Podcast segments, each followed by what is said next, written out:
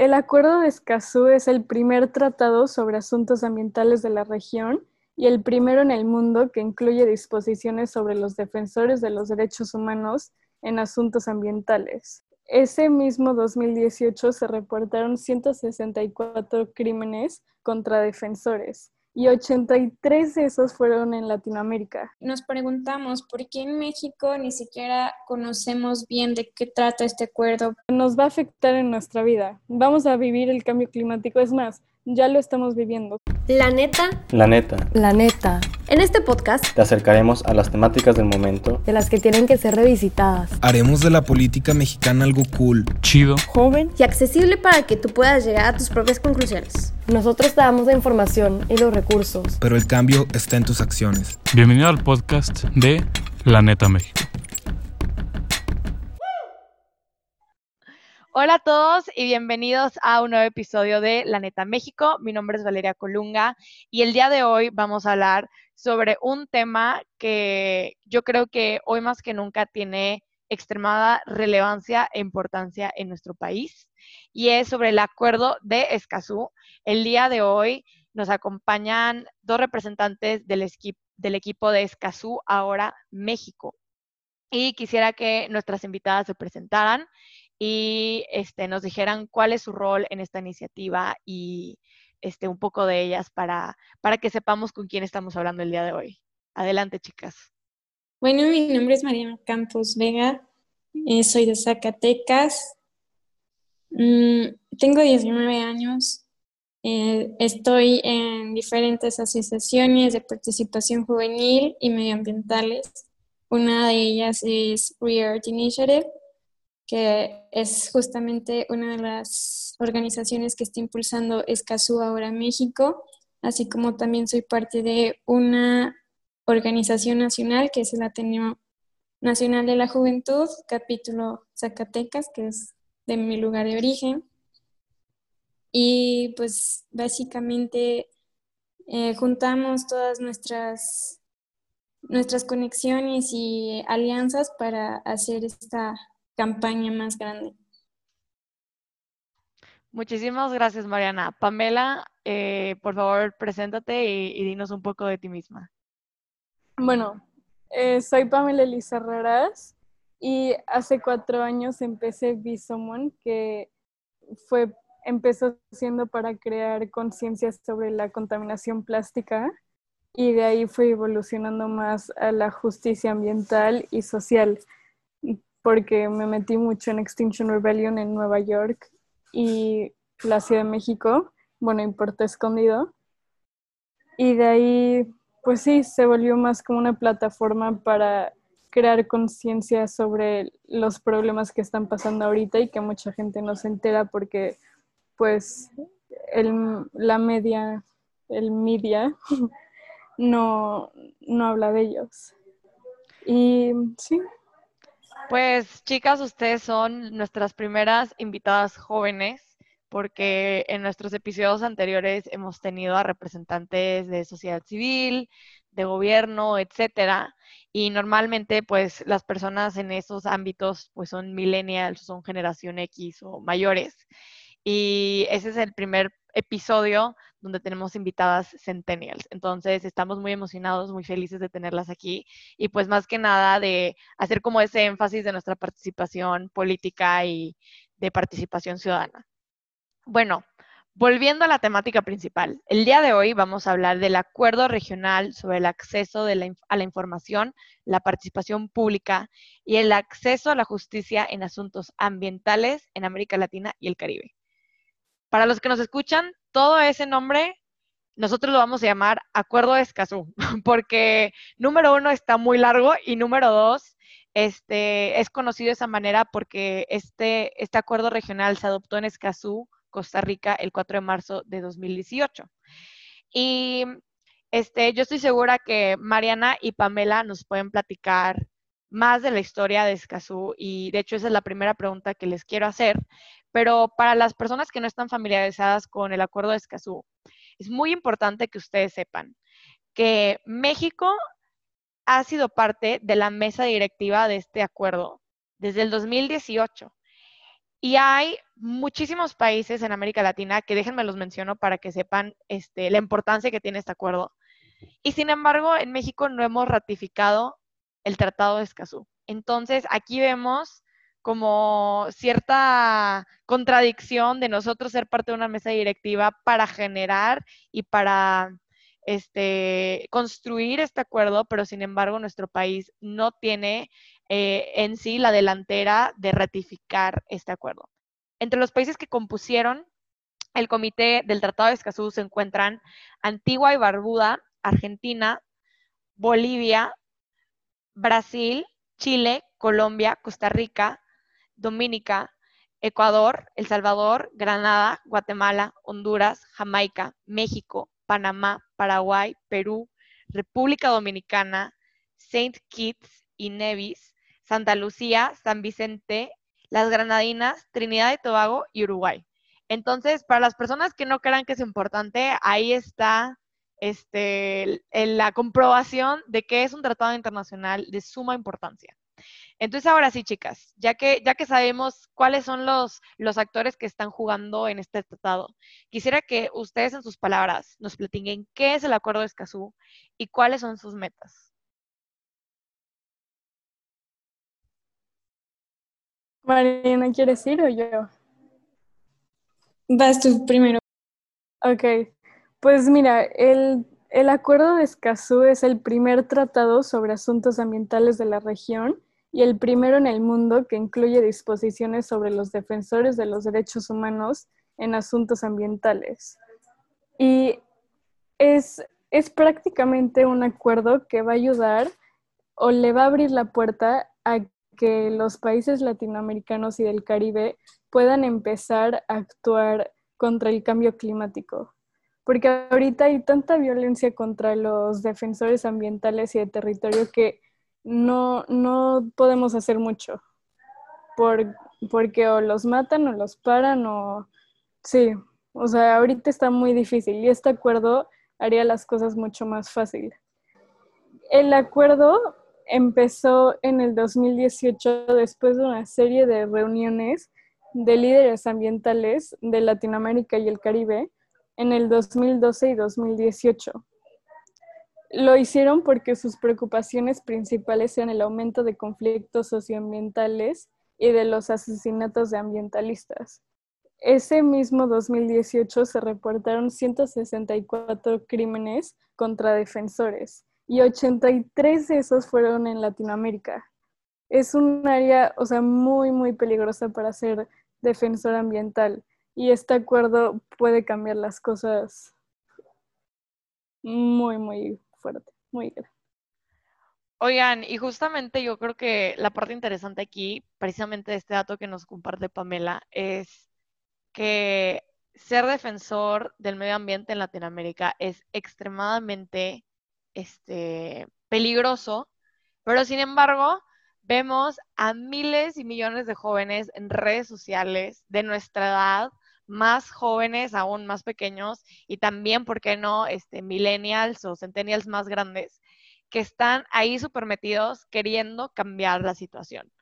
Entonces, yo quisiera que Mariana nos platicara un poco sobre cómo nace Escazú ahora y su capítulo en México. Escazú ahora México nace justamente de lo que dices, Valeria, de este interés por los jóvenes de actuar frente a las problemáticas, en este caso ambientales que estamos viviendo hoy en día en México. Eh, dentro de las organizaciones que están aquí activas en México medioambientales, pues realmente eh, hay alianzas, nos conocemos las unas a los otros, entonces pues vimos cómo en Escazú, ahora Chile, estaban emprendiendo acciones para que el país tomara pues la iniciativa en el acuerdo. Y nos preguntamos por qué en México ni siquiera conocemos bien de qué trata este acuerdo, por qué en México no, no vemos la relevancia y la importancia que tiene, siendo que México eh, para los defensores ambientales es el cuarto país más peligroso en el mundo y es así como nace.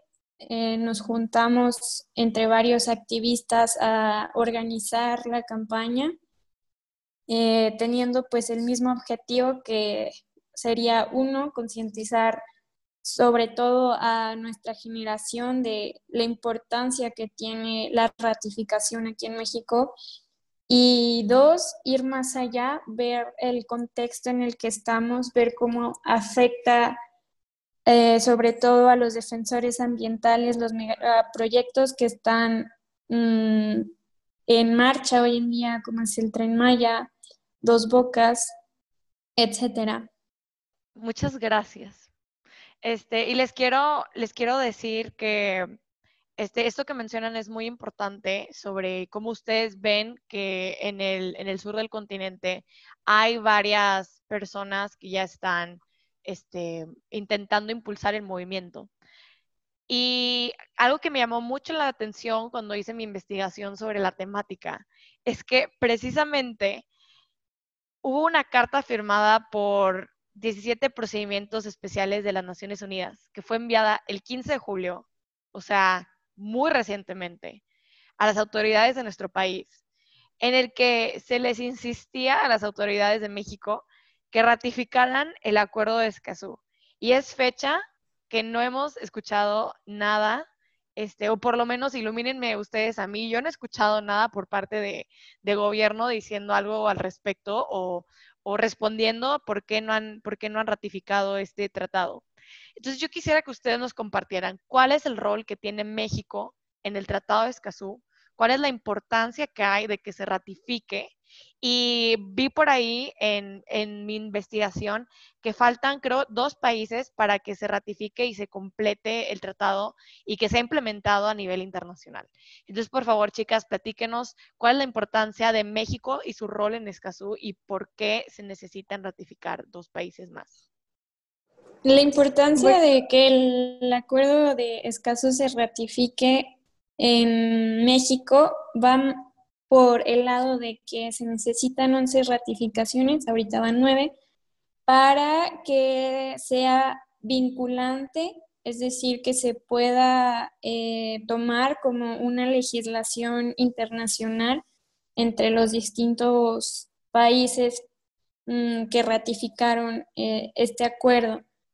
Lo que pasa con las firmas es que los países sí se se comprometen a, no ir en contra del acuerdo, pero ya cuando ratificas un tratado internacional es cuando tienes la obligación de ir más allá y, por ejemplo, establecer medidas muy en concreto, es decir, políticas públicas, legislación nacional, para poner en, marcha esta, este acuerdo internacional. Entonces, Aquí está la relevancia y la importancia de que los países no solamente firmen el acuerdo, sino que ratifiquen y la importancia también de que se ratifiquen 11 o, que ratifiquen 11 países o estados el acuerdo para que pueda tener este carácter de vinculante eh, en materia internacional. Pues ahí, ahí están este, las razones esenciales por las cuales México tiene que ratificar. Y, yo quisiera que este, ustedes también nos expliquen un poco sobre los tecnicismos del tratado, porque yo creo que las personas que han escuchado de Escazú, yo creo que lo han visto principalmente en redes sociales y justamente veo que ustedes en Escazú ahora, México, este, están siendo líderes de una huelga digital a nivel nacional, donde ustedes le piden a las personas que firmen las peticiones y que realmente demuestren su apoyo a este acuerdo.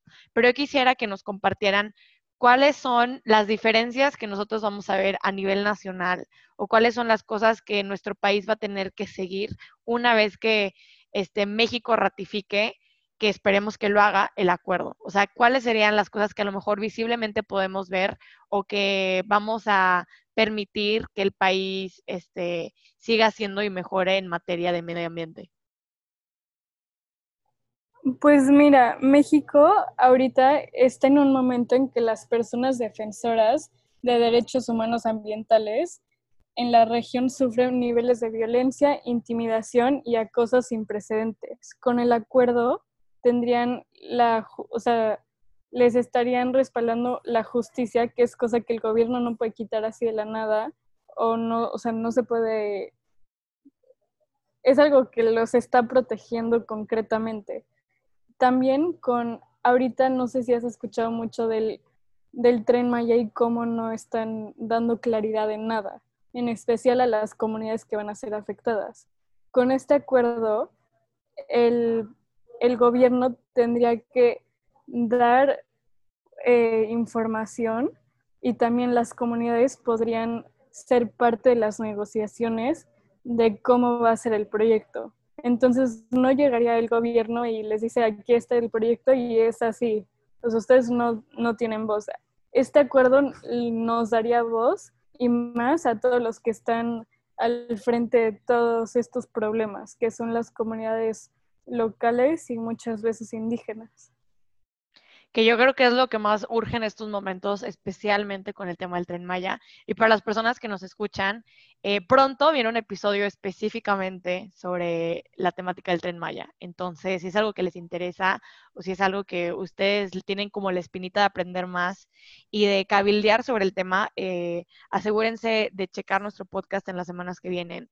Pero más que nada, de apoyar el acuerdo de Escazú. O sea, no puede ser que tengamos interés en una temática de tanta relevancia nacional, pero cuando vemos que se trata de algo a nivel internacional, a veces parece que incluso nos sordeamos, entre comillas, un poco o no le ponemos la atención debida. Bueno, chicas, yo creo que una temática que también es muy importante que toquemos es sobre el rol que ha tenido el COVID-19 y la pandemia dentro de, del acuerdo de Escazú.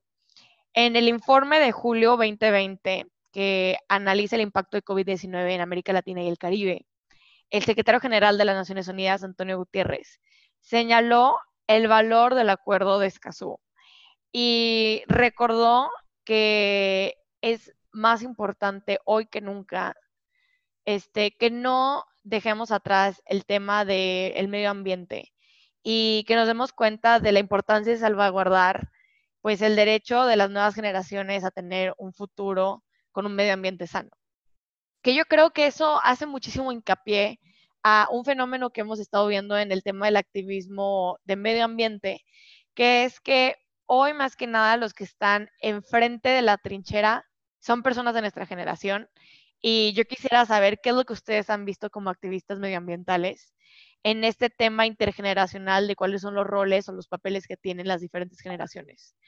Eh, yo quiero saber ustedes cuál han visto que sea la respuesta de las generaciones mayores contra la respuesta de millennials y específicamente centennials, que es nuestra generación, en este tema del Acuerdo de Escazú y en general sobre medio ambiente?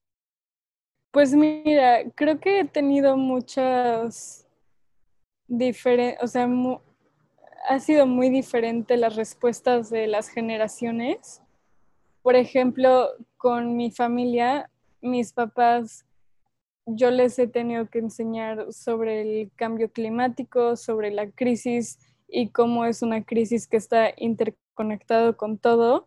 Y de ahí han, creo que lo han respuesto muy bien y se han unido al movimiento, pero también he tenido, he hablado con personas más grandes que no están de acuerdo y también personas de mi edad que lo ven como como si yo fuera una hippie que quiere salvar el mundo y no entienden que estamos en la sexta extinción masiva y que esto es un problema que nos va a realmente afectar a todos, seamos quien sea. O sea, nosotros, si nacimos después del 95, es algo que nos va a, o sea, nos va a afectar en nuestra vida. Vamos a vivir el cambio climático. Es más, ya lo estamos viviendo, solo va a empeorar.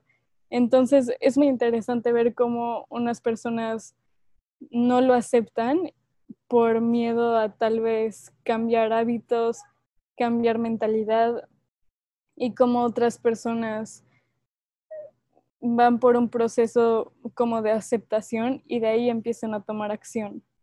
Y creo que sí, o sea, no, la mayoría de los que están en este movimiento ahorita son jóvenes, pero estamos llevando la lucha que muchos adultos hoy en día empezaron cuando era nuestra edad. Claro, y yo quisiera aquí hacer una nota completamente personal, pero que a mí me llama mucho la atención como estudiante.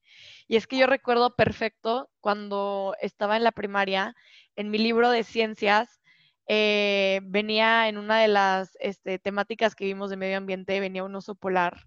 Y pues obviamente nuestra generación y las generaciones anteriores están acostumbradas a ver a los osos polares pues como son, ¿no? O sea, son osos grandes, que tienen bastante masa muscular, etcétera. Y yo creo que para mí personalmente, el momento en el que me di cuenta que la emergencia del el cambio climático era urgente y realmente de miedo, fue la primera vez que vi una foto de un oso polar básicamente esquelético. O sea, era un oso polar que realmente este, me recordaba este, en mi memoria como los, los perros que están en las calles que no tienen nada de comer, que se les ven los huesitos. Y ahí es cuando dije, o sea, las, generaciones que vienen, en sus libros de, de, ciencias, van a abrir el libro y van a ver un oso polar que parece literalmente un perro callejero o un gato callejero. Y eso a mí me preocupó muchísimo porque fue, o sea, esto es realmente impactante y no tiene vuelta atrás. O sea, ya parece ser que no tiene vuelta atrás y que es ahora o nunca cuando queremos ver el cambio. Mariana, yo quisiera que tú nos dijeras un poco de, tu experiencia igual con este tema del rol intergeneracional que tiene lo del medio ambiente.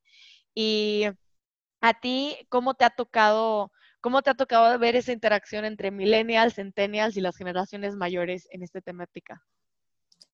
Sí, claro, pues para empezar, yo creo que yo fui de las que no veía el problema al principio, lo veía como muchos jóvenes eh, lo ven ahora como una moda, un tipo de, de trending en, en las redes sociales.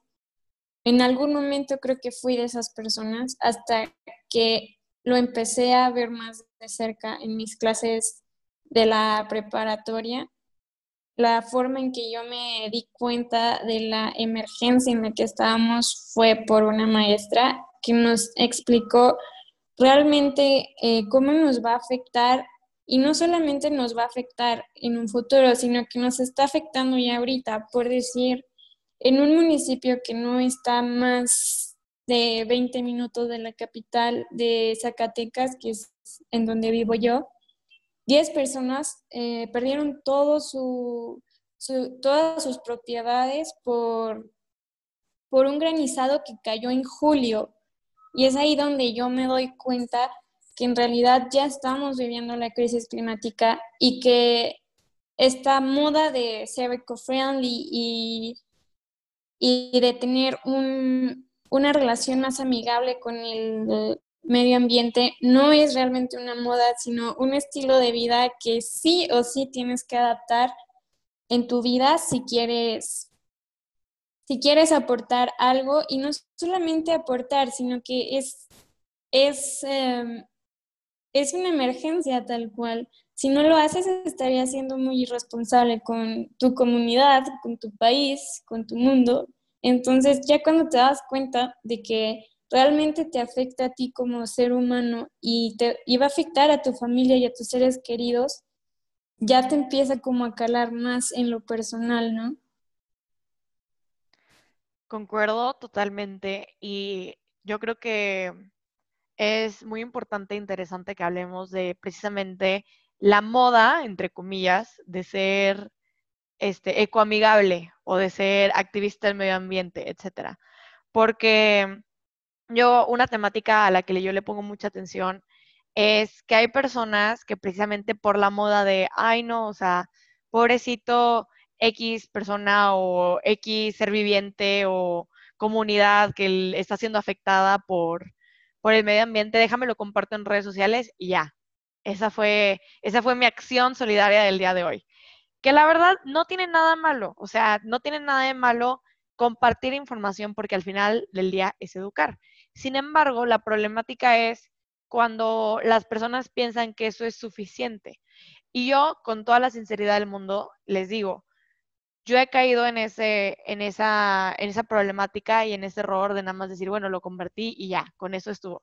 Y creo que es realmente un abrir de ojos, que es justamente lo que queremos promover en la plataforma de la Neta México, el darte cuenta que defender tus derechos y defender los derechos de la comunidad y realmente exigir que las necesidades se, se, vean y sea transparente en el gobierno qué es lo que se necesita en nuestras comunidades.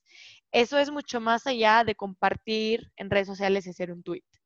Y para esto quiero que nos compartan cuáles son las acciones específicas que podemos tomar para apoyar a la ratificación del acuerdo en México. Algo que queda muy en claro es que si bien nosotras no somos tomadoras de decisiones en nuestro gobierno, somos ciudadanas que nuestra voz vale, o sea, nuestra voz es importante.